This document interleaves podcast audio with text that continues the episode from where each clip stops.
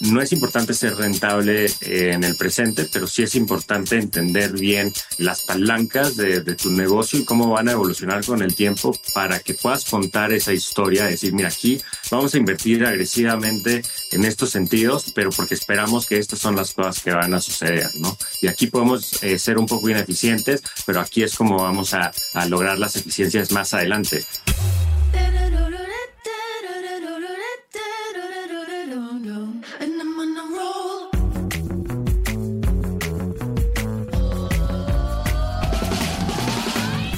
Hola, soy Fernando Trueba y esto es True Growth, un espacio para descubrir las historias de los emprendedores, ejecutivos y deportistas más destacados de México, España y Latinoamérica. Con este podcast busco compartir la experiencia de gente inspiradora que ha conseguido salirse del molde y ha luchado incansablemente para conseguir sus sueños. En cada episodio descubrirás historias fascinantes de crecimiento personal y profesional que te ayudarán a conocer los diferentes retos que enfrentaron cada uno de ellos y cómo salieron adelante hasta lograr sus objetivos. Si al término de cada episodio aprendiste algo, logré inspirarte, motivarte o simplemente que te cuestiones si realmente estás haciendo lo que quieres hacer, entonces habré conseguido mi objetivo.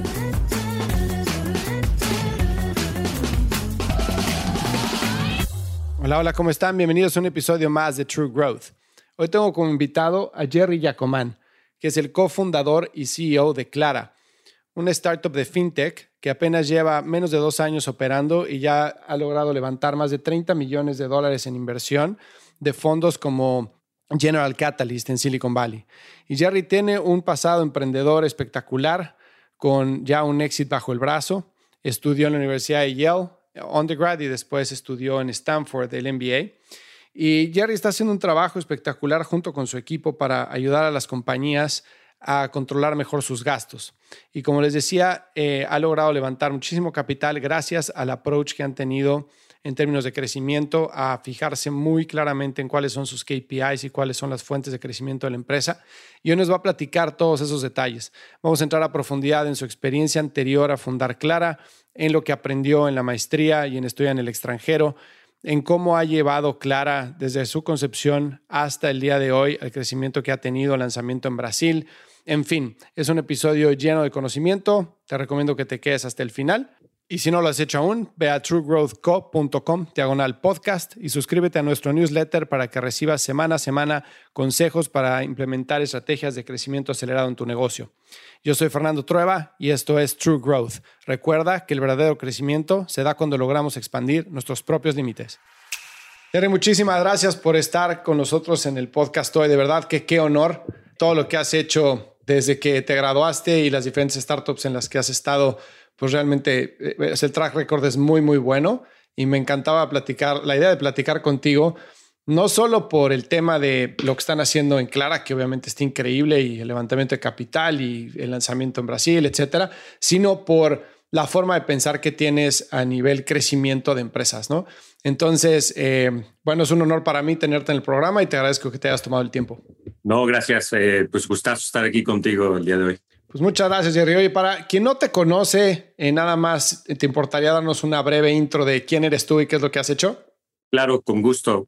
Pues yo soy Jerry Jacomán Collier, eh, crecí en México, en Monterrey más eh, precisamente, y me fui a Estados Unidos por primera vez para la universidad.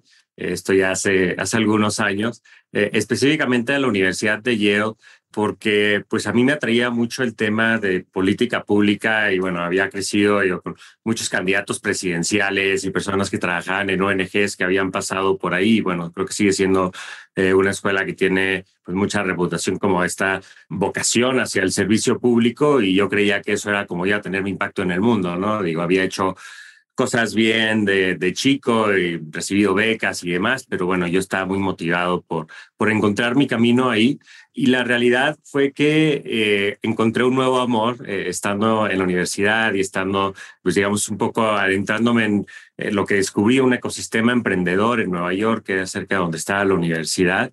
Y bueno, esto era pues ya hace casi, casi 15 años, pero fue descubrir eh, pues que era posible eh, a través de la iniciativa privada, o sea, soñar algo y que había un ecosistema, que una, había una manera de, traerlo a la realidad, ya sea por eh, otra gente talentosa con la que podías trabajar, fueran co-founders, fuera gente que que se uniera al equipo, eh, inversionistas. Y pues básicamente descubrir esto es eh, una economía de la innovación. Y pues desde ese entonces he orientado mi carrera mucho más hacia pues este mundo que ahora llamamos de las startups, pero siempre con esa vocación de un inicio de, bueno, hacer las cosas porque a final de cuentas importa el impacto que tenemos en el mundo. Y ya lo que, que comento mucho ahora con el equipo, con la gente que trabajo, es que queremos que tengamos un impacto del que estemos orgullosos, eh, un impacto en el mundo a través de nuestros productos, a través de las relaciones que tenemos con nuestros clientes, nuestros partners, pero también incluso por el tipo de empresa que creamos, qué, qué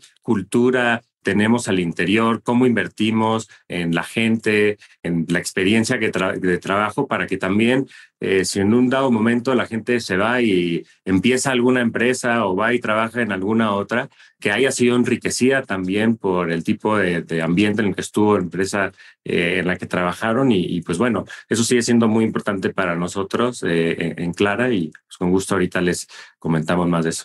Buenísimo. Oye, pues no tienes nada de acento regio. No, sí, cómo no, sí me, sí me sale, sí, sí. sí. Nomás eh, vamos con una cervecita, sí, una buena tecate. y te sueltas un poco. Carta blanca, no, más bien ya, ya, sí, exacto. Oye, pues digo, tú, eh, tus credenciales a nivel de educación obviamente son impresionantes, ¿no? O sea, Yale y después Stanford, pues digo, indiscutiblemente de las mejores universidades del mundo, ¿no? Y después tu formación como a nivel profesional es eh, más, como bien lo decías, en el mundo de startups, ¿no? Entonces, si contrastamos lo que es Yale y Stanford, con, que es, pues digo, obviamente universidades de prestigio de muchísimos años, una estructura clara, obviamente Stanford em, em, empuja muchísimo el entrepreneurship, pero al final del día, como que cuando ves gente que tiene ese tipo de educación, es gente que normalmente se va más por el lado estructurado de de compañías, o ya sea de Corporate America o, de temas relacionados con política, etcétera. ¿Cuál fue tu experiencia de, estudiar en ese tipo de universidades?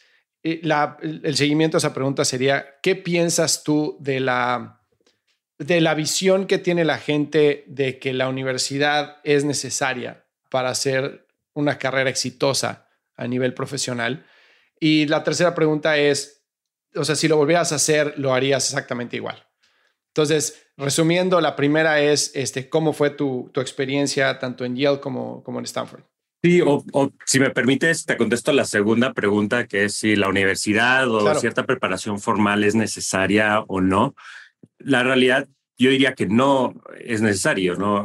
Es más bien la preparación en general es necesaria o es muy importante y digamos, el, éxito que pudiera estar teniendo yo, que pudiera estar teniendo Clara, pues no es algo que, que ha pasado overnight, ¿no? Que desde un día para otro, sino el resultado de mucha preparación, que parte de eso eh, ha sido en pues, instrucción formal y en parte de estas universidades, pero mucho también, digamos, la experiencia eh, laboral, la gente con la que he tenido contacto en diferentes contextos, de, de quien he aprendido, pero ciertamente ir a una universidad o cierta universidad no es necesario, pues es simplemente una manera estructurada de, de, obtener ciertos conocimientos y estar en cierta red, pero pues contestando esa pregunta no, no, no lo veo como algo necesario. Y justo algo también en, en, Clara que es importante para nosotros es encontrar ese balance, porque por ejemplo yo tal vez tengo algunas de estas instituciones en mi currículum, eh, nuestro cofundador Diego, que es una persona súper brillante, que su cabeza, digamos, de, ingeniero, de producto, y cómo, digo, puede atraer gran talento, pero él es alguien que, digamos, no tiene todos esos eh, nombres en, su CV, y para nosotros es bien importante que podamos siempre, pues, ver más allá de la experiencia previa de una persona, sea en qué empresa trabajó o a qué universidad fue, y creo que ese balance se ve incluso en el equipo de co-founders, que somos eh, Diego y yo. Eh, entonces, eso ahí contestando la primera pregunta, pero la segunda pregunta, la primera, pues para mí sí fueron grandes experiencias eh, ambas, o sea, te puedo decir que eh, pues eh, han sido una parte muy importante de, de mi formación, que me han eh, abierto los ojos, digo, como te contaba, esto de pues pensar que iba a hacer una cosa y sí aprender mucho eh, política pública, economía y demás, pero a final de cuentas descubrir eh, pues una manera completamente nueva de tener impacto y es algo que, eh, digamos, hubiera quedado, me hubiera quedado en Monterrey, pues tal vez no lo hubiera vivido, porque ahí pues hay una cultura de mucho trabajo y mucho emprendedurismo, pero es un tipo de emprendedurismo donde pues básicamente es llevar las ganancias que, eh, de un año que pueden ser pequeñas y estar reinvirtiendo. Y es obviamente una pues, muy buena manera de, manejar un negocio, pero creo que te impide hacer lo que eh, ahora se puede hacer a través de esta economía de la innovación, que es visualizar dónde quiere estar uno en cinco años, en diez años, y básicamente pues trazar un camino hacia ello, ser como este leapfrog en innovación, que no sería posible si el enfoque está solamente, digamos, en la ganancia de, este, de esta semana, de este mes, etcétera. Eh, entonces, para mí, pues sí, esas experiencias eh, han sido bastante formativas. Yo primero lo de Yale, que ya platicamos un poco, eh, y segundo, eh, pues ir a hacer el, el MBA, eh, la maestría en Stanford, que esa fue una decisión igual bastante intencional. Después de haber yo empezado eh, mi primera startup en México y para la TAM hace, bueno, ya hace 10 años, un ecosistema muy diferente y, y, bueno, cuando yo veía, digo, hablé, me acuerdo en ese entonces con David Vélez, que estaba como inversionista en Sequoia, en los Estados Unidos, y veía algunos casos de éxito, sobre todo en Brasil, que empezaba a ver en la región. Eh, y una de las constantes que veía yo de mi lado es, bueno, esa gente se ha formado en, eh, en Estados Unidos, trabajando en Silicon Valley, eh, en Stanford específicamente, y, y, y, bueno, dije, o sea, si yo quiero mejorar mi preparación, mi capacidad de tener el tipo de impacto que, que, nos gustaría tener, pues ese, ese parece ser un buen camino y fue así como lo busqué eh, y me quedé trabajando en, en Silicon Valley varios años y, y, bueno, ya pues llevo tres años de vuelta aquí en, en México y pues ha sido eh, pues un momento muy emocionante para pues, regresar, emprender, aportar, eh, ya con todas estas, todas estas experiencias y estos aprendizajes detrás. Fíjate que eso que mencionas en los dos puntos súper interesante porque creo que la parte de la visión y el exposure eh, que te da estoy en una universidad así es súper difícil ponerle un valor económico al lado, ¿no? O sea, a mí cuando mis amigos me preguntan, oye, ¿valió la pena irte a hacer el MBA? Este, o sea, has aprendido cosas breakthrough desde el punto de vista financiero, desde el punto de vista estratégico. Tuta, pues probablemente no. O sea, probablemente difícil decir, claro, aprendí este framework o aprendí este, esta fórmula o lo que quieras que me trajo este resultado. Pero el valor del network, el valor de simple y sencillamente sentarte en la mesa en un equipo de trabajo con gente que es de seis países diferentes a ti, que tiene diferentes formas de resolver las cosas, de analizar las cosas. Creo que eso es un, es un valor que no es tan tangible y que no es tan fácil traducir a una inversión de lo que te cuesta hacer un MBA en el extranjero contra si vale la pena o no. O sea, es súper, súper difícil, ¿no? Eh, no sé si estés de acuerdo con ese punto o si tú dices, ¿sabes qué? Si yo realmente no hubiera hecho eso, no estaría donde estoy y por lo tanto sí valió la pena la inversión. Sí, creo que tienes toda la razón. Mucho de, del valor de un MBA en particular, que, creo que es como un título donde mucho el valor es la, la, experiencia y no solo los conocimientos duros, porque bueno, al final de cuentas aprender contabilidad y modeling eh, financiero, etcétera, pues son cosas que uno con motivación puede aprender en línea y solo. Claro. Yo creo que sí, mucho del valor es justo eso, ¿no? La diversidad de experiencias y abrirte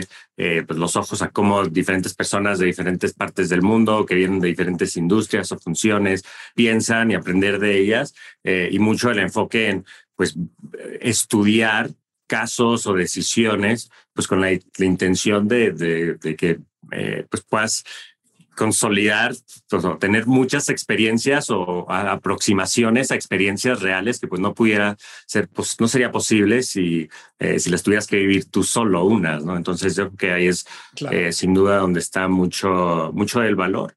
Y bueno, pues, sí, seguramente pues también sí hay, sí hay el componente de que pues es una pues muy buena red de, de soporte y, pues ahí se ve.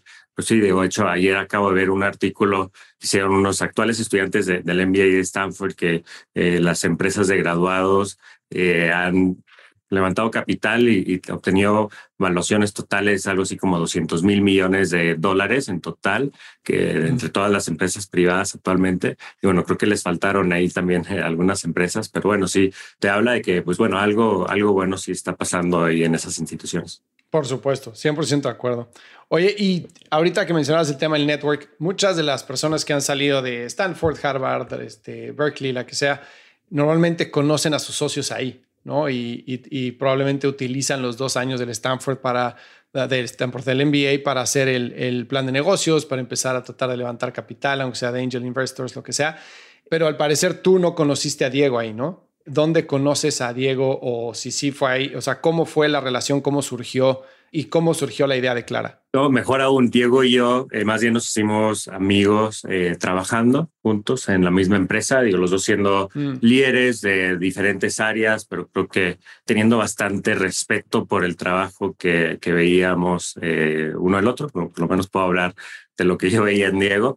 Y pues como nos conocimos realmente, yo creo que teníamos algo de conocimiento uno del otro desde antes, pero donde nos conocimos fue curiosamente en un asado, un, barbecue aquí en la Ciudad de México, eh, donde éramos ocho personas. El nodo en común era mi amigo y anterior cofundador David Villarreal, eh, que habíamos empezado una empresa de patines eh, estando en San Francisco y bueno, regresamos a México para, para lanzar esto.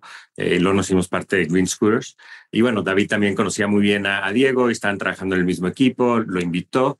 Yo había invitado también a mi, mi esposo Nico, que ahora es el CEO de Casai. Y justo en este barbecue también conoció a ah. su cofundadora, Mari Carmen. Entonces, bueno, de este barbecue de ocho personas, eh, podemos hablar de, tres startups que seguramente si no has hablado con ellos algún día pudieras hablar. Mari Carmen estuvo en el programa. Ahí está. Sí. Fíjate qué chistoso. en un barbecue, ocho personas, tres startups que la están rompiendo. Está increíble. Pero, ¿y cómo surge? O sea, de, venir del mundo de patines a entrar al mundo corporativo, software as a service, fintech, corporate spending, ¿cómo se da esa transición? ¿Cómo, cómo surge la idea de hacer o sea, básicamente decir, voy a transformar la forma en la que las empresas controlan sus gastos, vamos a meter una plataforma. O sea, todo viéndolo hacia atrás suena muy lógico y sencillo, obviamente no lo es, pero ¿de dónde viene la, la idea de hacerlo? Y sobre todo, que pues era una empresa que, que tenía que empezar con un capital importante, ¿no? Porque obviamente estabas yendo contra pues, una cantidad de bancos e instituciones financieras sumamente establecidas, con muchísimo funding por detrás, muchísima credibilidad, etcétera. Entonces tenías que empezar eh, grande con, eh, y con algo de, nombre, ¿no? Entonces, ¿cómo surge todo esto? Sí, el, hilo común eh, entre estos diferentes emprendimientos es pues, buscar traer una solución innovadora al público, al mercado, ver una oportunidad y a veces una oportunidad o un startup anterior te da la idea de la siguiente y justo eso es, es gran parte de lo que pasó aquí, eh, porque yo regreso de San Francisco con eh, David, eh, que estaba trabajando él en Uber, llevaba muchos años ahí y empezamos esta empresa de patines, se llama UBA y pues a final de cuentas la, la, la razón que empezamos esto era porque queríamos eh, tener un cierto impacto en el mundo. Yo en mi caso, bueno, los dos habíamos crecido en Monterrey, donde necesitas el auto, el, el, carro para moverte a cualquier lado y es pues una cultura como que te puede a veces aislar un poco en tu comunidad, mientras que en San Francisco pues era mucho más de caminar y el transporte público y las bicicletas públicas, patines que empezaba a ver. Y bueno, era decir, aquí hay una gran oportunidad de pues aportar a, a hacer las ciudades más accesibles, a cambiar la movilidad y pues cuando se presenta la oportunidad de unir fuerzas con, con Green Scooters, que bueno, los founders ahí eh, también eh, yo había conocido, los había conocido antes por estar aquí eh, emprendiendo en México, pues aceptamos la oferta, ¿no? A final de cuentas queríamos ser parte de la empresa que, que la reventara, que hiciera esto pues de la mejor manera y toda la región y nos sumamos. Creció muy rápido la empresa desde que empezamos y estábamos empezando a sacar patines en Ciudad de México. Un año después estábamos en siete países en la región, más de 25 ciudades, con 2.000 colaboradores. Y me tocó, digo, mucho, pues liderar eh, partes importantes de ese crecimiento, pero aprendimos dos cosas. Uno, pues, la importancia de tener como fundamentos muy buenos unit economics, estar pensando sobre eso, para que después sobre bases fuertes uno pueda ser muy agresivo eh, y es algo que ahora con, Clara pues, nos ha importado desde el principio. Y segundo, lo que fue la inspiración para Clara, que fue pues tener una empresa que está moviendo con muchísima agilidad, pero no tener las herramientas para poder empatar esa agilidad con una buena gestión de los recursos, del gasto de la empresa, mm. que es algo que toda empresa sufre y eh, digo, toda empresa se tiene que preocupar por cómo gastan sus recursos, aunque todas ganen dinero de una manera diferente, pues tienen que hacer eh, eh, este spend management, ¿no? Y nosotros vimos problemas, digamos, desde el nivel empleado individual, que no tenías acceso a, fondos o era todo como muy burocrático y tedioso, o usábamos herramientas que en realidad venían del extranjero y tenían pues muchos shortcomings, o digamos managers que tienen presupuestos pero no pues no tienen como mucha visibilidad de cómo están ejecutando contra eso hasta equipos contables que eh, pues vemos mucho en México en toda la región como son equipos que, que, terminan haciendo tareas a veces muy repetitivas en lugar de ser lo que deberían de ser que son eh, partners estratégicos para la empresa de analizar los resultados financieros dar información y pues poder gestionar el mismo gasto desde un mismo lugar y bueno todo, todos estos insights, conversaciones con muchas otras empresas, eh, pues nos, nos abrieron mucho los ojos a la, oportunidad, a la necesidad que había en el mercado y, bueno, dijimos, tenemos que hacerlo, ¿no? Este, esto tiene que existir. Nosotros entendemos el problema también por haberlo vivido y pues así fue que el año pasado digo, salimos Diego y yo, eh, nos acompañan pues varias personas del equipo core de, de Green, sobre todo el área de ingeniería, eh, y pues nada, nos pusimos a trabajar, digo, levantamos algo de capital inicial y luego a trabajar. ¿Y cómo se ve? Ahorita tocaste muchísimos puntos que este, me gustaría entrar en ellos para ponerle un pin al tema de crecimiento acelerado. Nada más cuéntame cómo es la vida en pareja con dos fundadores de early, stage startup este, en crecimiento acelerado, fondeadas como son Casay y Clara, que que digo, cuando eres fundador de una empresa, pues, o sea, todo el tiempo estás hablando de tu empresa, ¿no? Y, y este, llegas a tu casa y platicas con tu pareja y pues ya, o sea, tu pareja te escucha y, tantas cosas que habla, o sea, ¿cómo, cómo se vive esa intensidad de un early stage startup con la presión, con las responsabilidades, con el manejo del equipo, con los milestones, etcétera, por dos. O sea, ¿cómo es eso? La realidad es que al final, al final de cuentas es bastante divertido y digo, si hay presión ahí un poco y hay algo de competencia amigable y eh, un poco de picar costillas. Claro. Pero en realidad, eh, dos cosas. de uno, eh, cuando se necesita, digo, hoy estamos ahí uno para el otro y podemos ser como ese este secret board member que, que busca dar una perspectiva un poco neutral y también en base a nuestras experiencias y siempre obviamente sabes que uno y el otro pues tenemos el mejor interés pues, del otro en mente siempre, indiscutiblemente, y eso ayuda bastante. Eh, y segundo, pues la verdad buscamos también pasar mucho tiempo haciendo cosas que no tengan que ver con, con el trabajo, ¿no? Y pues ser como esa constante uno para el otro. Y eh, sí, en resumidas cuentas es, es, eso, ¿no? Uno, asegurarse que no lo hagas todo, it's not all about work, eh, pero segundo, pues en realidad sí es bastante, bastante divertido y creo que nos ayuda bastante. Yo, cuando, cuando fundé este, mi primera startup, llegaba a mi casa y mi esposa me decía, oye, ¿cómo te fue en la chamba? ¿No? Y, y yo le decía, hijo, ya no quiero hablar de la chamba. O sea, ya, ya fue demasiada chamba. Me decía, bueno, pues entonces, ¿de qué me vas a contar, güey? ¿No? Si llevas ahí 10 horas, no sé, cuéntame algo, ¿no? Y después ya los últimos eh, años me decía, no, ya no me cuentes de la chamba, por favor. Entonces, sí, justo este punto que decías de encontrar temas que son no de trabajo, este, hobbies, este, distracciones, o también en pareja de es este súper, súper importante.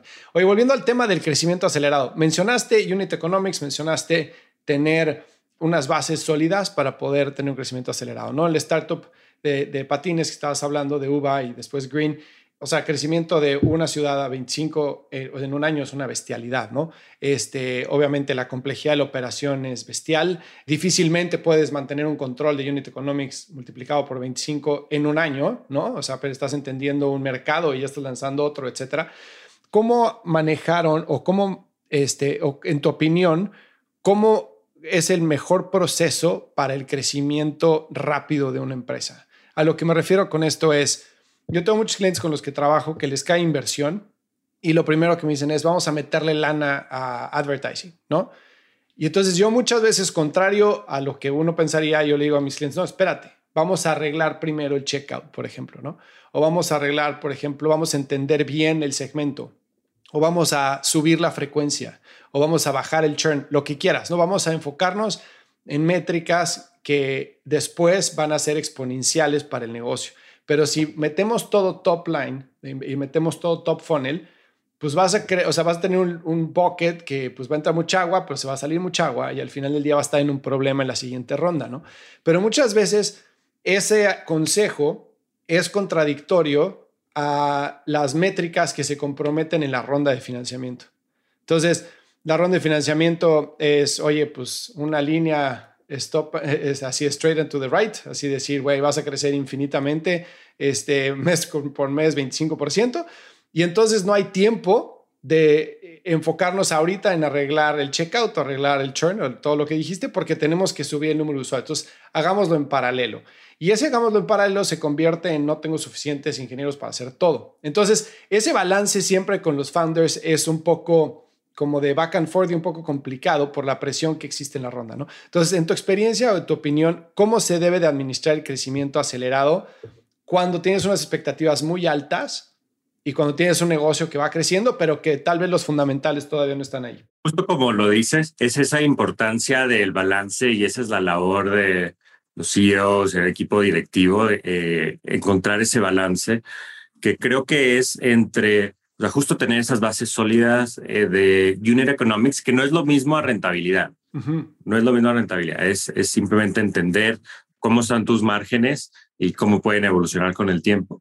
Balancear eso con lo que creo que hace una startup en su ADN diferente a, a, una empresa tradicional, y lo comentábamos eh, un poco hace unos minutos, es que no es sobre el presente, sino el futuro, ¿no? y que hay eh, una visión sobre dónde quiere estar la empresa, cuál es el impacto que va a tener, que puede ser eh, un plan a tres, a cinco años, incluso eh, más. Y eso es lo que atrae a, inversionistas y que lo entienden. Entonces, la labor de los emprendedores creo que es pues justo poder dibujar esa línea entre lo que se es hoy y lo que se quiere ser en un futuro. Y para eso no es importante ser rentable eh, en el presente, pero sí es importante entender bien las palancas de, tu negocio y cómo van a evolucionar con el tiempo para que puedas contar esa historia, decir, mira, aquí vamos a invertir agresivamente eh, en estos sentidos, pero porque esperamos que estas son las cosas que van a suceder, ¿no? Y aquí podemos eh, ser un poco ineficientes, pero aquí es como vamos a, lograr las eficiencias más adelante. Es un balance complicado y a final de cuentas es entender, digo, cómo es el pulso de, de, los inversionistas que están pensando, digo, tanto los inversionistas existentes como otros potenciales, eh, para que uno pueda medir, o sea, qué tan agresivo se puede ser y dónde hay que, bueno, poder justificar un poco más los fundamentos, pero al final de cuentas es, es eso, es no pensar en ser necesariamente rentable en el corto plazo, pero sí en eh, entender muy bien eh, esas, esas palancas del negocio y que sea una historia creíble de, mira, aquí voy a hacer estas inversiones porque este es el resultado que van a tener. El momento que uno pierde la credibilidad de eso es el momento que todo empieza a caerse. Claro. Y para ti, ¿cuáles son esos KPIs que son no negociables? O sea, ¿cuáles son esas, esos puntos que te indican que vas en el camino correcto? Nosotros, como lo vemos, estamos creando relaciones a largo plazo con las empresas que trabajamos. Entonces nos fijamos mucho en eh, pues las métricas que nos indican que estamos eh, haciendo las cosas bien, que les estamos aportando valor eh, y algunas de esas son algo subjetivas y como, bueno, cuál es pues la, la, la calidad de la experiencia que nos puedan describir en, en alguna encuesta o, o, o, sea, que sigan teniendo engagement con nosotros y buscamos pues siempre a la medida posible eh, hacerlo lo más numérico posible. Entonces, una de esas métricas para nosotros es simplemente el volumen de gasto que está pasando a través de la plataforma de Claro, porque para nosotros si una empresa está seleccionando Clara para hacer sus gastos, ya sea con tarjetas de, de crédito o con nuestro producto en México de pagos SPAY, si están usando Clara, pues les estamos agregando valor, les estamos ayudando a hacer eso eh, mejor que eh, alguna otra solución que, que pudieran eh, usar para eso. Y pues eso es lo que nos sigue guiando, ¿no? Y seguir teniendo conversaciones con, con nuestros clientes de, bueno, cómo más podemos aportarles valor, cómo más podemos ayudarles a organizar sus gastos eh, a través de Clara. Y bueno, sobre eso nos basamos, ¿no? Sobre métricas clave como esa y sobre la conversación que vamos teniendo con nuestros clientes y que sigan estando pues engaged con nosotros para que podamos tener información de cómo hay que mejorar el producto para ellos. Ok, entonces digamos en una versión como de un ARPU, ¿no? Como de Average Revenue Per User que es como de gasto de, por usuario dentro de la plataforma, ¿no? ¿Y qué tanto peso le das al, al costo por adquisición, por ejemplo? O sea, ¿qué tanto, eh, si tú sabes, o sea, ustedes tienen un producto que el lifetime value debe ser muy alto, ¿no? O sea, el, ojalá el churn rate que tienen es bajo, entonces que cuando ya cierras un deal y tienes una persona que está utilizando el producto, deberán de tener una métrica de cuando llega a X milestone de X número de transacciones o X volumen de transacciones, la probabilidad de que ese usuario se quede en el tiempo pues, es mucho mayor, ¿no? Entonces, ¿qué tanto esfuerzo ponen en en tratar de optimizar esa parte temprana del funnel de, de, costo por adquisición, volumen de adquisición y que se cumplan esos puntos o milestones para que el usuario se vea como un usuario que se va a quedar mucho en el tiempo. Más que optimizar un solo número eh, de manera aislada, eh, pensamos mucho en términos de, de, un ratio, ¿no? Tu CAC, tu LTV, cuánto es el costo de adquisición de un cliente comparado con eh, el valor que pudiera tener ese cliente con el tiempo. Eh, entonces, aquí regresando a la pregunta del balance, eh, una buena parte de nuestra tarea se vuelve pintar esa línea de cómo ese LTV va evolucionando con el tiempo eh, y, puede ser mayor a lo que se vea al día de hoy. Y pues justo regresando a esa idea de eh, enfocarnos en, en, hacer relación con las empresas que trabajamos y entender de qué otras maneras les podemos ayudar para que no sea solamente, eh, digamos, que el revenue model que pueda tener clara el día de hoy, sino que se abran otras puertas en el futuro. Y bueno, pues es, es, con mucha labor también ahí de explorar y luego comunicar cómo va evolucionando ese LTV.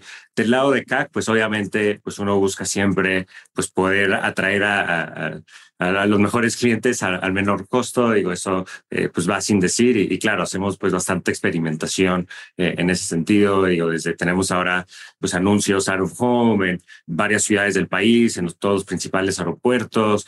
Tenemos eh, pues ads en línea que hemos estado eh, implementando eh, y bueno, muchas otras cosas, digamos, más como programas de referidos, etcétera, eh, y comparamos los resultados de cada uno de sus canales contra otros y buscamos optimizarlo, pero no es solamente eso eh, de manera aislada, sino también el LTV y como la relación de los dos es lo que estamos pensando, porque si podemos de manera creíble justificar, mira, vamos a hacer una relación con esta empresa por 10 años y de esto es todo lo que vamos a hacer con esta empresa a través de los 10 años, eh, entonces, incrementa el LTV, la historia del LTV, y por lo tanto uh -huh. también podemos invertir mucho más en, en, atraer a esas empresas.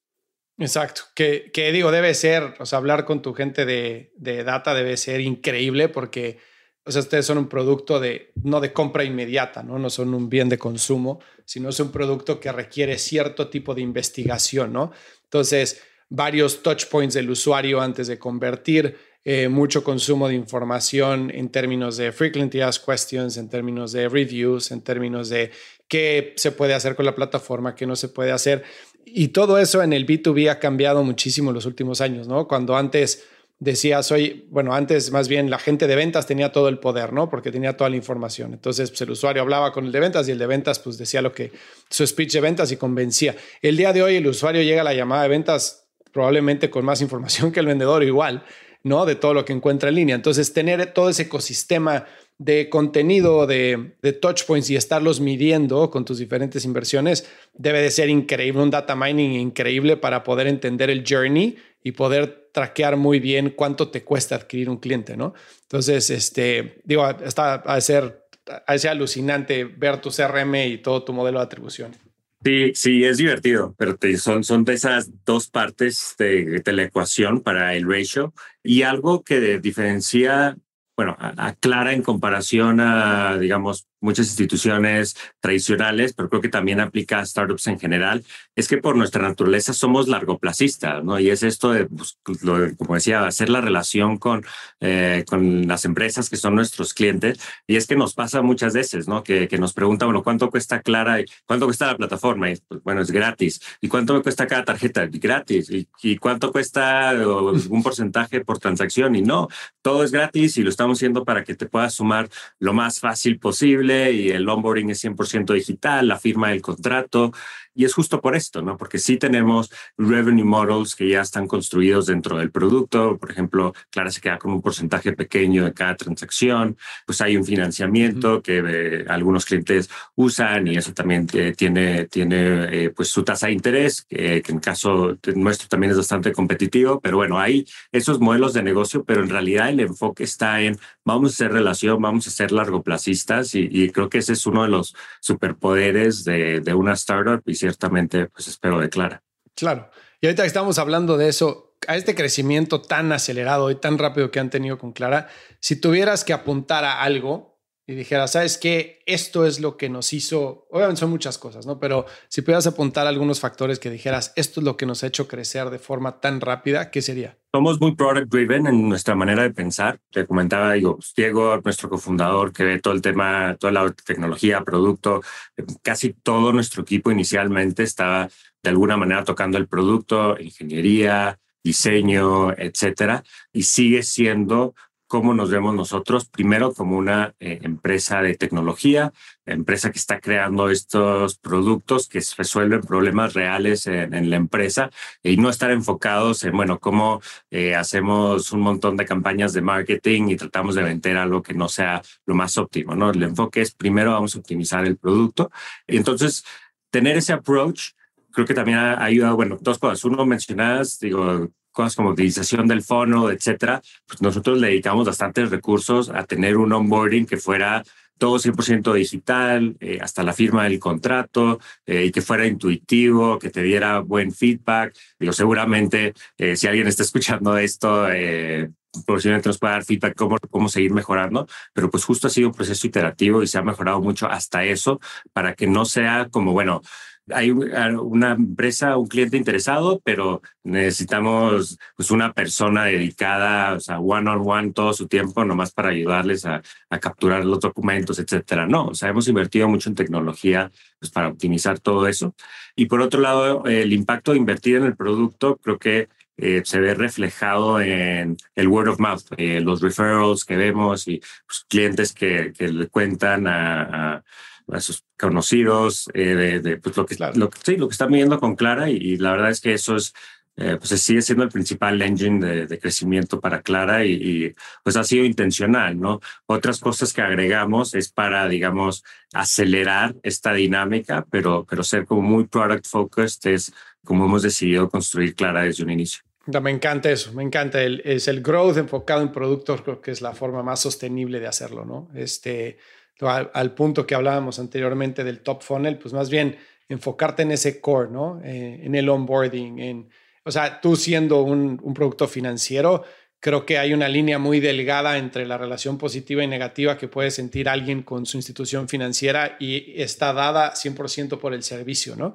Entonces, este, que puedas encontrar las respuestas rápidas, que esté la gente para ti, que puedas, o sea, mientras menos proceso administrativo, mientras menos trabajo te dé, pues mucho mejor. Entonces, reflejar todo eso en el producto suena fácil, pero no es nada sencillo, ¿no? Porque son cientos de miles de preguntas las que puede tener una persona a la hora de, cerrar un, contrato con una institución financiera y hacerlo como lo están haciendo ustedes, de verdad es espectacular. O sea, me encanta desde el branding, este, cómo han humanizado el, el lenguaje hacia el consumidor, cómo han humanizado los procesos este, de, de onboarding, o sea, se, me hace muy, muy, o sea, un caso de estudio muy, padre, o sea, muchas felicidades por eso. Oye, cuéntame algo de este, el levantamiento de capital. General Catalyst es uno de los fondos más, más fuertes que hay en el mundo. Este, tengo un buen conocido ahí que se llama Nico Bonastos, que no sé si, si traten con él, pero un tipazo, un genio. Y bueno, las personas que conozco de GC, la verdad es que son sumamente, o sea, están en otro nivel de, de inteligencia, de visión, de este, estrategia, de todo, ¿no? ¿Cómo ha sido la, la experiencia de levantar dinero de un fondo como ellos? O sea, es, en términos de desde el primer engagement hasta el pitch, hasta cuando cierra la ronda, hasta la relación hacia adelante con ellos, ¿cómo es? ¿Cómo, cómo, ha sido esa experiencia? Y pues reconocer también ahí eh, como un side comment, digo, Nico, por ejemplo, eh, estudió eh, su undergrad, licenciatura en Yale, eh, Catherine Boyle, que es otra partner con la que tuvimos, hemos tenido mucho contacto, es muy cercana. Eh, ella estudió el MBA en, en Stanford y eh, estuvimos un año de separación, ella y yo. Y pues sí, sí es, sí es verdad que pues algunos que hemos tenido esta oportunidad, que le, que, que le hemos buscado y se nos ha dado de ir a universidades así, pues tenemos un pie adentro de cierta manera con algunas de estas personas, con algunos de estos fondos. Y creo que algo que se habla mucho es que, bueno, mucho del enfoque del funding, del fundraising ha sido para founders que tienen este tipo de, de networks y experiencias. Y pues algo que diría la audiencia, lo, lo vemos, es, es verdad eso, pero ojalá también que eh, bueno, dos cosas. Uno, o sea, regresando a la pregunta anterior de pues, la importancia de estas redes, eh, pues creo que sí tienen su lugar, sí tienen su importancia y yo que he estado en estas universidades, tú lo sabes también, pues hay, por ejemplo, países como China que mandan un montón de gente eh, con becas, con mucho apoyo a estas universidades, donde pues, hay programas de posgrado que pueden tener, hasta cercano a, la mitad de, personas de, eh, China y algunos de, este, doctorados, etcétera. Pero luego esa gente muchas veces, o sea, regresa, ¿no? Y como casos nuestros que, que regresamos a México, allá regresan eh, y ayudan a hacer sus universidades y sus propios networks eh, más fuertes, también con lazos a eh, pues estos networks, nodos eh, globales para fortalecer los nodos locales. Entonces, sí tiene su lugar, sí, sí es importante eso, pero por otro lado, esperemos también que haya un segundo wave de, creo que se empieza a ver, de, de inversionistas que vienen de todo el mundo que también apoyan a emprendedoras y emprendedores que no necesariamente tienen esos networks, pero que eh, pues ya que se ve que se pueden crear estos casos de éxitos en Latinoamérica, pues realmente la gente, eh, los inversionistas puedan evaluar ya más de manera independiente eh, pues cada idea, cada emprendedora eh, y no solamente por los networks de, de los que vienen, ¿no? Entonces, pues es algo que como quería comentar ahí.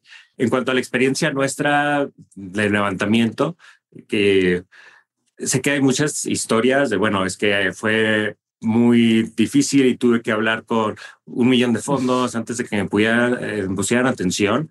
Pues la realidad es que en este caso en particular, para mí, para Clara, ese no ha sido el caso. Ha sido en realidad bastante straightforward, eh, donde pues la mayoría de las conversaciones que tenemos avanzan de manera muy favorable y, y, bueno, hemos anunciado ya cerca de 40 millones de dólares de inversión. Eh, dependiendo de cuándo salga este podcast, eh, tales pudieran ser más pero esto tampoco sucedió de la noche a la mañana, ¿no? Yo antes, yo había emprendido en México hace 10 años y sí fue una experiencia bien complicada de, bueno, ver de dónde sacaba uno un poquito de dinero solamente para sobrevivir como empresa un día más, ¿no? Y había programas de aceleración de Startup Chile, del gobierno chileno, y empezaba 500 startups en México, y amigos y gente que había conocido en Estados Unidos. Era una situación muy diferente, ¿no? Donde eh, eh, pues sí, sí, sí fue ese batallar y justo porque yo buscar, ok, bueno, vamos a, posicionarnos para que la siguiente vez que hagamos esto eh, sea eh, pues más straightforward y creo que pues eso, es lo que diría, ¿no? En este caso, en el caso de Clara, la verdad es que ese, ese lado que nos sentimos afortunados de pues que tenemos grandes partners a nuestro alrededor y pues que sentimos que pues seguimos teniendo respaldo de, de estos mismos partners y de otros potenciales, que bueno, creo que es un reflejo de muchas cosas, digo, venir haciendo las cosas bien, la preparación de uno. Eh, también es verdad que eh, es un momento inigualable eh, en Latinoamérica para emprender, pero bueno, esa sería mi, mi experiencia, ¿no? En general ha sido, ha sido relativamente straightforward y digamos dos, tres llamadas y muchas veces este, estamos cerrando estas rondas. Ahora, este, eso que dices de que a ustedes no les ha costado trabajo, de, o sea, no, les ha costado trabajo, pero esas historias de mil llamadas o cien nos por un sí, por algo es, ¿no? Porque, o sea, algo debe de ser, ya sea métricas iniciales, ya sea credibilidad del equipo, ya sea la oportunidad que existe, ya sea comparables en, otros mercados de, de este, productos similares o modelo de negocio, algo debe de haber de sustancia que los VCs como GC dicen, le entro, ¿no? Porque o sea, te digo, Nico yo cada que le envío un correo para presentarle a un emprendedor que creo que vale la pena con su one pager, o sea, el güey toma todas las llamadas. O sea, me dice, mándame el one pager, siempre contesta, siempre lo lee. Y pues es gente que ha salido de Stanford, es gente que tiene un network y nueve, o sea, nueve de diez les dice que no. Entonces, o sea, algo debe de ver de él en ustedes, más allá del network, más allá de, la preparación, algo en los métricos o, como te decía, en, el tipo de compañía que, que dice vamos para adentro, ¿no? ¿Tú qué podrías decir que ha sido el, el, pivote del éxito del levantamiento de capital?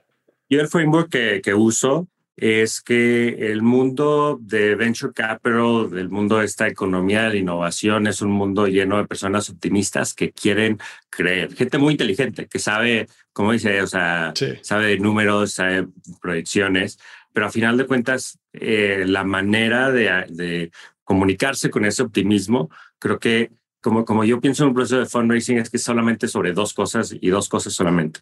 Uno es, píntame la visión del futuro. O sea, ¿qué es esto? ¿Qué estás haciendo? ¿Qué estamos haciendo si lo hacemos juntos? Si, eh, digamos, no hay limitaciones, no hay limitantes de, cuánto dinero eh, pudiera haber y de quién sumamos al equipo, etcétera, hasta dónde puede llegar. O sea, ¿de qué se trata esto? ¿Por qué vale la pena invertirle tu vida a, este proyecto? Uno. Y segundo, convénceme que puedes llegar ahí. Píntame el camino. Y en un inicio ese camino es mucho, bueno, esta es mi experiencia, este soy yo, este es el equipo y eso es todo lo que tenemos. Y luego puede ser, bueno, una presentación PowerPoint de, pues que aquí está, digo, el plan y cómo estamos pensando esto. Y con el tiempo se va convirtiendo un poco más sobre las métricas y ya lo obtenido, pero creo que siempre sigue siendo sobre cómo esas métricas y resultados obtenidos hasta ahora ayudan a pintar de una manera más clara esa línea entre lo que es hoy y, lo que puede ser. Pero sin ese, lo que puede ser, creo que eh, pues no se vuelve tan interesante y, sin poder ser convincente de que se puede llegar ahí tampoco. Ahora, en ese sentido estoy 100% de acuerdo y ese punto de conexión entre, ok, tu idea está increíble, güey. El mercado está gritando que la necesita, pero ahora convénceme de que eres tú y tu equipo las personas adecuadas para llegar allá. Esa parte es súper importante, ¿no? Y, y obviamente con un emprendedor serial como tú, está probado, o sea, no está, nunca está probado nada, pero por lo menos es como tengo un track record de esto, ¿no? Pero era, er, es otra industria diferente a la, de, a la de fintech de corporativos, ¿no? El tema de scooters es más un B2C, este, es muchísima de rotación, volumen, etcétera.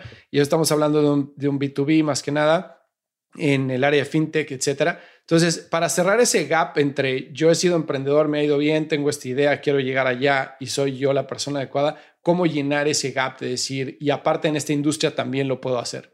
El pitch obviamente empieza con quién es uno y cuál es la experiencia. Y en caso mío, por ejemplo, bueno, pues hay una experiencia emprendiendo en la TAM, creciendo una empresa de operar solamente en México, estar operando en toda la región, eh, cómo se ve eso y los aprendizajes de lo que se puede hacer mejor haciéndolo una siguiente vez.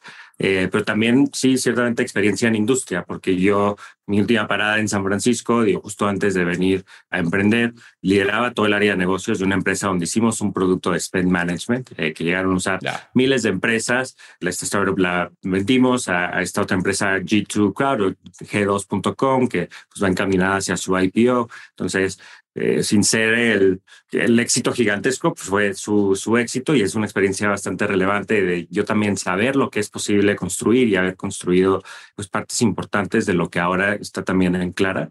Pero por otro lado, pues también es reconocer eh, hasta dónde llega uno, ¿no? Y dónde hay que complementarse. Eh, y pues desde un inicio, digamos, si yo bien también tengo este amor por, por la tecnología y el software y tengo ciertas habilidades dentro de, no es digamos, mi foco, eh, como lo es el de Diego, o sea, ser bastante eh, hábil técnicamente y poder sumar pues más equipo en su entorno. Entonces, para mí, para nosotros era importantísimo tener eh, un cofundador que, que fuera pues la parte técnica para complementar, digamos, una parte más eh, estratégica, financiera, como growth, como le quisiéramos, quisiéramos llamar.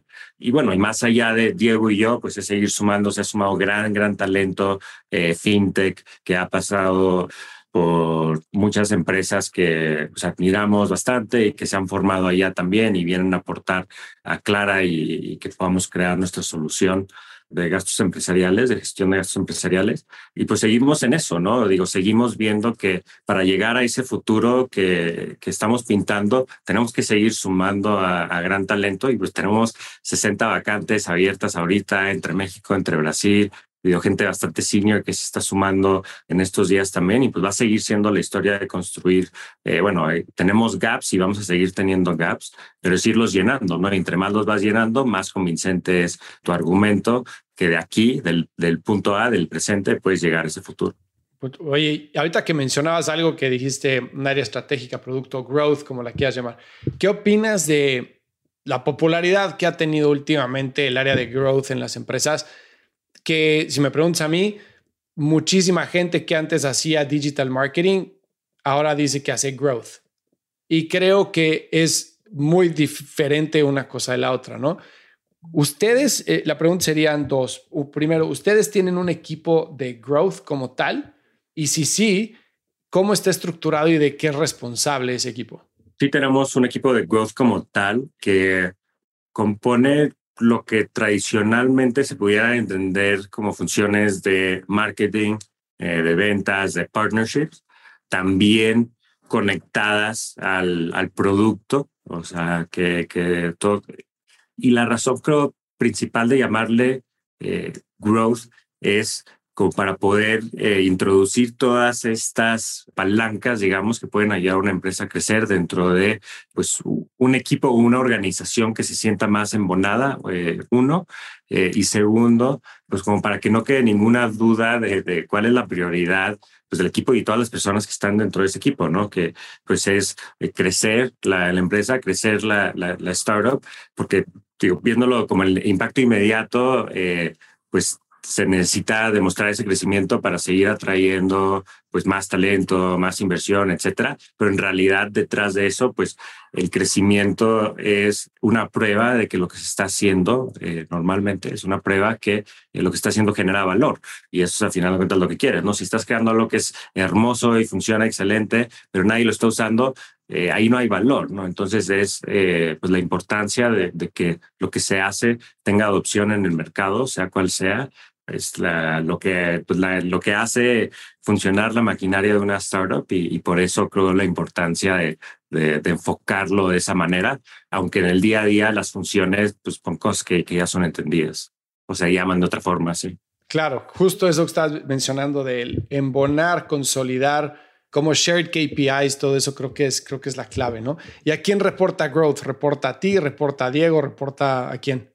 Eh, a, a, mí. Eh, yo tengo mucha experiencia también, o sea, mi experiencia ha sido en equipos de growth, que, que yo lo veo como también pues una combinación de, de estas funciones de marketing, ventas, partnerships, pero con un lente eh, especialmente eh, analítico y también con esta cabeza de producto eh, a final de cuentas, ¿no? Exacto. obviamente hay mucha interacción entre lo que es growth y, y producto y Diego y los equipos de producto, ingeniería en general también, pues hay varios puntos de, de overlap ahí, pero en general, digo, ese, ese equipo es, es lo que me toca a mí. Ya, que la razón por la que te pregunto es que no te puedo decir la cantidad de clientes que tengo, tanto en Estados Unidos como en México, que growth está separado de producto. Y que les digo, pues no, o sea, no, o sea, tiene que haber, o tienes gente producto dedicada a growth, o pones producto dentro de growth o growth dentro de producto como quieras, porque en un, en un equipo de tecnología, pues gran parte del crecimiento está dado o está limitado por el producto, ¿no? Entonces, estos clientes que tienen growth de un lado y producto del otro, ¿Qué pasa? Pues que la dinámica que existía antes en las empresas de CPG, de ventas y marketing, se repite acá, ¿no? Entonces, yo no vendo porque marketing no promociona, este, yo promociono, pero, pero ventas no venden, ¿no? Cuando lo trasladas a producto es, yo estoy trayendo el tráfico, pero no está convirtiendo porque producto no está haciendo esto.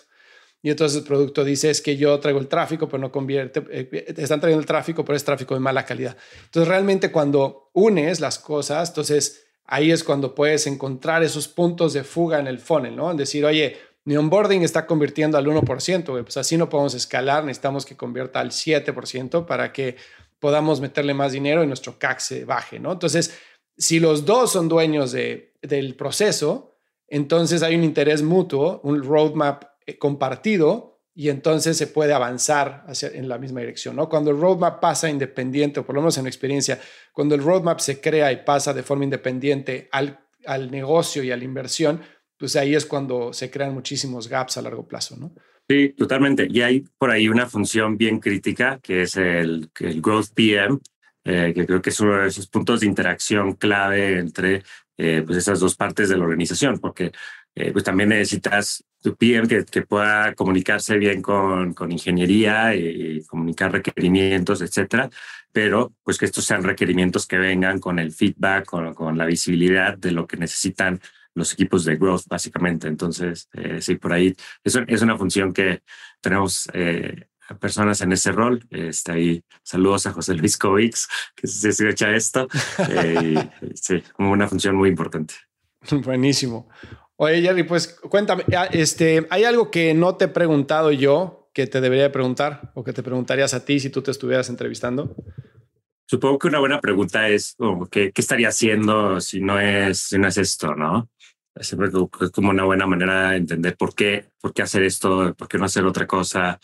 Creo que si no estuviera haciendo esto, digo, hay 20 otras ideas de, de startups que me parecen eh, muy emocionantes, que son cosas que, que, que alguien debería hacer o en, en, algunos casos, afortunadamente, ya hay gente haciéndolas y hay tantas cosas por hacer, no tantas cosas que quieren mejorar y, y, algo muy emocionante, digo, pasar tiempo fuera, estar en Estados Unidos eh, y, y, volver, es digo, no solo sentirse eh, con cierta preparación, sino eh, volver a un contexto donde pues, hay tantas oportunidades de cosas este, que, que, podemos mejorar, ¿no? Y que pues veo que hay grandes, grandes empresas que están iniciando también en, en sector salud, eh, ahí los amigos de, de, Sofía Salud creo que hacen gran labor, eh, sector educación, eh, de hecho, algún día tal vez te toca hablar con, con mi hermana eh, Lizzie, están empezando una empresa que se llama Vinco, eh, tres mujeres que son co-founders, que están haciendo una, una eh, pues increíble labor facilitando básicamente lo que es la gestión de, de, la educación como un beneficio en las empresas para pues, incentivar que se haga mucho más de eso. Pues igual tienen muy fuertes inversionistas este, detrás. Y, y, pues sí, digo, de, de Clara eh, en particular, es algo que, que, a nosotros se nos hace muy emocionante. No sé, ¿Por qué trabajar en, en, esta idea? Es porque hemos visto una necesidad pues muy, muy grande, pues habiendo emprendido, siendo ejecutivos en la región, que nos motiva la idea de poder ayudar digo, a, a, a estas empresas a, a, ser más exitosas en sus propias misiones y eh, pues del impacto que tiene eso a una escala de, de, toda la economía, ¿no? De poder hacer que las empresas en nuestra región sean más competitivas eh, y toda la oportunidad de, de, trabajo y de mayor innovación que pueden crear. Y lo que se ve de clara al día de hoy es, pues apenas first inning, ¿no? Tenemos un roadmap, una visión de hasta dónde eh, queremos llegar, que es bastante amplia y, y, cuando tienes tanto camino por delante, tanto que quieres hacer, eh, pues es muy emocionante eh, levantarse todos los días y buscar sumar eh, al mejor equipo a, a, esta lucha, porque pues apenas vamos empezando y, y, y pues tenemos todo por delante. Sí, pues llevan años, cinco meses, ¿no? Desde que empezamos a trabajar en el producto, de cierta manera, sí, eh, seis meses que tenemos con el producto ya en el mercado. No, pues imagínate, o sea, lo que han pasado es como irte a dormir de dos años y despertar de 18. Algo así. Muchísimas felicidades por todo lo que están haciendo. Este, no me sorprende el, el éxito que han tenido hasta ahora y pues les deseo lo mejor y te agradezco muchísimo por el tiempo. Ojalá nos podamos conocer en persona algún día. Seguro que sí. Pues mucho gusto y muchas gracias, Fernando. Igualmente, te mando un abrazo. Si encontraste valor en este episodio, cuéntale a alguien. Y si no, también cuéntale a alguien. La mejor forma de ayudarnos es compartiendo tu opinión. Síguenos en Instagram, arroba truegrowthco, o envíanos un correo a hola arroba truegrowthco.com. Leemos todos los mensajes y nos encanta estar en contacto contigo. Califícanos con 5 estrellas en iTunes o donde sea que nos estés escuchando para que podamos seguir creciendo y tengamos más invitados para ti. Menciónanos en Instagram y comenta lo que más te gustó de este episodio. Puedes encontrar las notas y referencias mencionadas en este episodio en truegrowthco.com diagonal podcast. Muchas gracias por escucharnos. Yo soy Fernando Trueba y te espero en el siguiente episodio de True Growth Podcast. Mientras tanto, sigue creciendo.